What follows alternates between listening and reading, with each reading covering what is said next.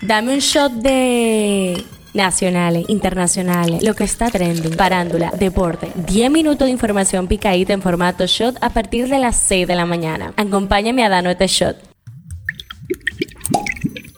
Buen día, feliz martes 19 de diciembre. Soy Gabriela de la O y esto es el Shot Diario, el tema que está caliente aquí. El segundo tribunal colegiado del Distrito Nacional levantó la prisión domiciliaria y grillete electrónico contra Alexis Medina, principal imputado del caso Antipulpo, sobre presunta corrupción administrativa. La jueza Giselle Soto estableció que mantiene impedimento de salida y garantía de 60 millones de pesos a través de una compañía aseguradora. El tema que está caliente allá. El Vaticano ha aceptado la posibilidad de bendecir a parejas en situación irregular o del mismo sexo sin equipararlas al matrimonio, según un documento publicado hoy por la Congregación para la Doctrina de la Fe. En el texto, el prefecto de la congregación, el cardenal argentino Víctor Manuel Fernández, respondió que se puede entender la posibilidad de bendecir a las parejas en situaciones irregulares y a las parejas del mismo sexo sin convalidar oficialmente su estatus ni alterar en modo alguno la enseñanza perenne de la Iglesia sobre el matrimonio. Esto es lo que está trending. La Policía Nacional informó este lunes que agentes investigan el supuesto secuestro de un hombre ocurrido en la provincia de San Pedro de Macorís. Así lo comunicó el portavoz de la entidad, coronel Rafael Tejeda Valdera, quien explicó que miembros adscritos a la Dirección de Investigaciones Criminales de esa provincia realizan las pesquisas correspondientes para confirmar el caso. Bajo control y supervisión del Ejército y el Cuerpo Especializado en Seguridad Fronteriza Terrestre, miles de haitianos cruzaron ayer la frontera por Dajabón para participar en el mercado fronterizo. El Senado de la República aprobó en primera lectura el proyecto de ley de presupuesto general del Estado para el año 2024, dejando su segunda sanción para una futura sesión.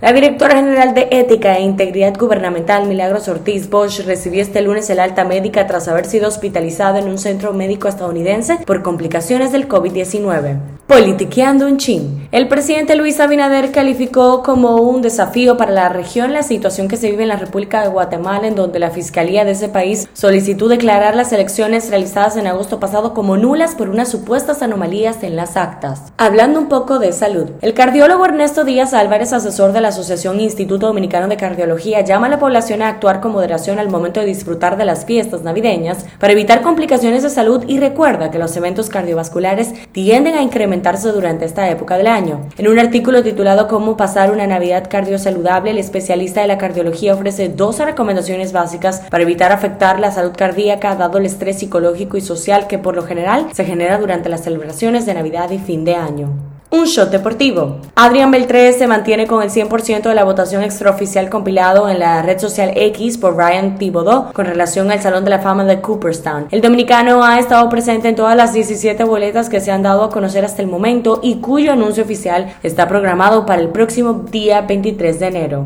En la farándula, el cantante puertorriqueño Bad Bunny y la modelo estadounidense Kendall Jenner de la familia Kardashian terminaron su relación después de menos de un año de apariciones públicas y campañas publicitarias en conjunto. Fuentes cercanas a la pareja confirmaron la ruptura a la revista People y Entertainment Tonight y que no hay malos entendidos entre los dos. Cifra del día, 20%. El gobierno se atribuyó el haber logrado una disminución de la tasa de homicidios durante este 2023 en relación con el año pasado, así como una reducción general de las actividades criminales. El ministro de la Presidencia, Joel Santos, informó que la tasa de homicidios ha bajado de 13.1 en el 2022 a 11.4 en lo que va del 2023 y que la actividad criminal general se ha reducido en un 20%. Este show llega a ustedes gracias a Harina Mazorca. Esto ha sido todo por el día de hoy. Recuerden seguirnos en nuestras redes arroba Faya Media para más actualizaciones durante el día. Nos vemos cuando nos escuchemos.